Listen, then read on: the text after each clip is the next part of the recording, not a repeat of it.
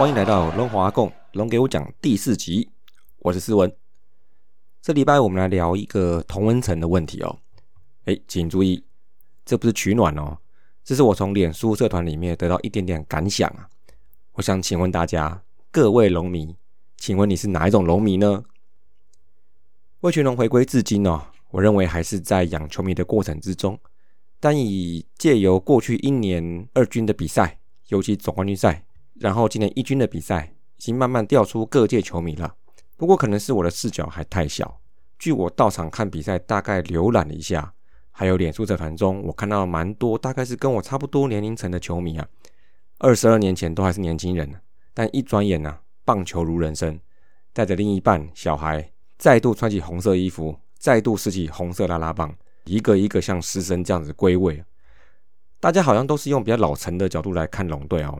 事实上哦，球员们都已经是我们小老弟的这种年纪了，更有很多球迷都已经可以当球员的爸爸妈妈了。但其实这很好，我觉得哦，因为我们这个年龄层哦，比较没有过多的激情，就连法香区哦热区前面不管战况啊，几乎都坐着看球。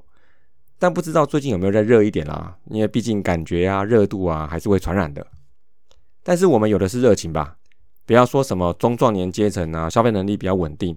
但我们在这个阶段哦，我们更喜欢的把钱变成我们喜欢的样子啊，喜欢的颜色啊，然后还会给小孩洗脑，培养新一代的不一定龙迷啦，就是中职球迷。而我目前还没有看到太多的年轻族群啊。我也不确定年轻人会怎么看待这一个还未成熟哈成长中的球队，会是爱之深责之切呢，还是爱的鼓励呢？我们最近流行一句话哦，赢球你得到，输球你学到，算是对于各种不同形态的球迷来说哈，一句蛮进可攻退可守的一句话哦。就拿我来讲吧哈，在五四三节目里面我也讲过，我喜欢看弱队或是落后的一方反攻的过程，那很刚好啊，因为现在可以说是看个够了，看个饱。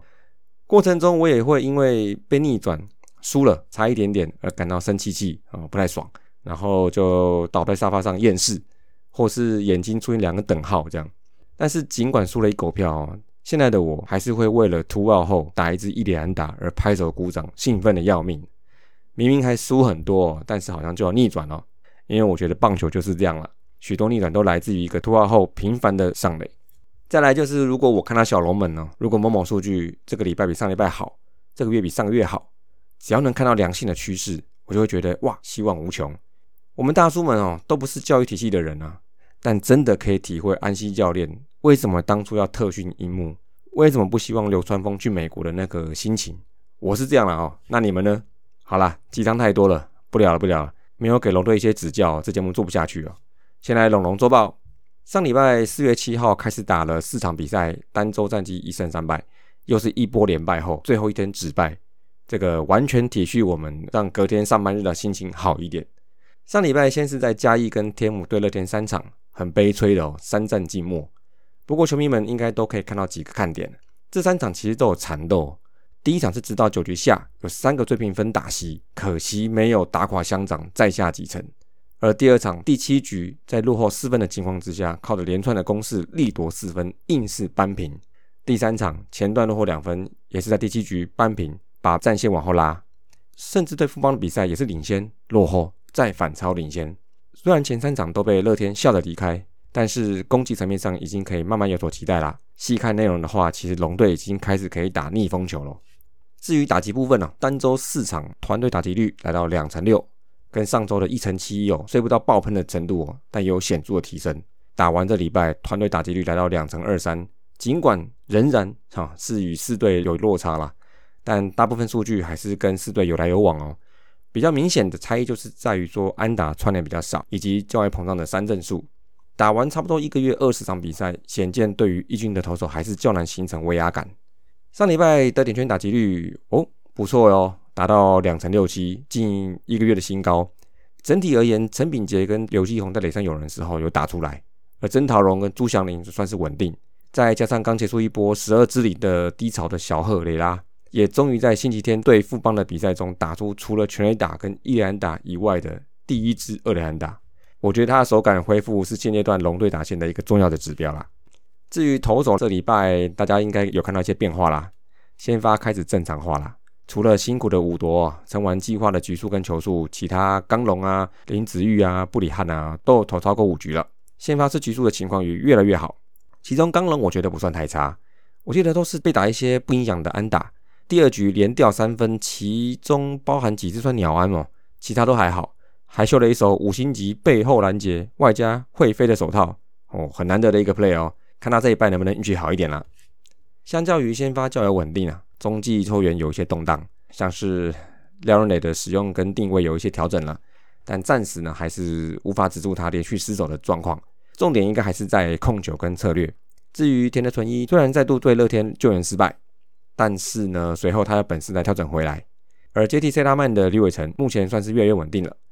虽然控球还稍微有点不太稳，但是我认为让他投干净的一局是 OK 的。使用说明暂时不要乱动比较好。我觉得虽然两场比赛输在后援哦，但我觉得不算太惨。除了原有角色的调整，这礼拜大家应该不会错过几位新的人物，蔡明宪跟刘家凯两位新鲜牛，一左一右，这礼拜算是相当抢戏哦。蔡明宪算是很悲壮的砸了第三场比赛，一个很难也很难得的满垒的危机，你是要换下他？还是要让他磨练一下，各位客官，你们说呢？而刘家凯，我蛮欣赏这位的哦，投球姿势看起来很有力量，很有 power，有劲。不过转念投手才一两年的经验哈，也期待他能像蔡明宪一样哈，获得这种很难又很难得的机会，也许是一个不错的 stopper 哦。守备的部分，这礼拜四场再增加六次，我觉得其实不是太妙。那一手平均一场就要一到两次的失误，其实不理想了。尤其是我们庄园刘继宏，这个洞越来越大了。虽然短期内还是主战的三垒手，但他打一个月就已经累积了五次失误哦，这个可能要再想一下他未来的规划，其实蛮残酷哈。最近有条新闻是担心几年后他就会泰山化或神权化，但是几年后他才二十五岁而已哦。我是觉得他的手感跟脚步看起来不是没救，应该还是可以练。重点是不要因为手背而影响打击，心态是很重要啦。那我觉得他能长到什么样，这个我就也不知道了。但如果起码能像泰山巅峰时期守三垒的那个水准，那么我觉得对阵容的破坏就不至于太大。嗯，我还是不要帮他加油好了。不期不待，三垒常在。再来就是本周抱抱龙，这礼拜换人抱一下啊，就是状元刘继宏。虽然刚刚酸他手背，但这个礼拜他的确打得很优异，十八至七，单周四场都有安打，四分打点，四支二连安打。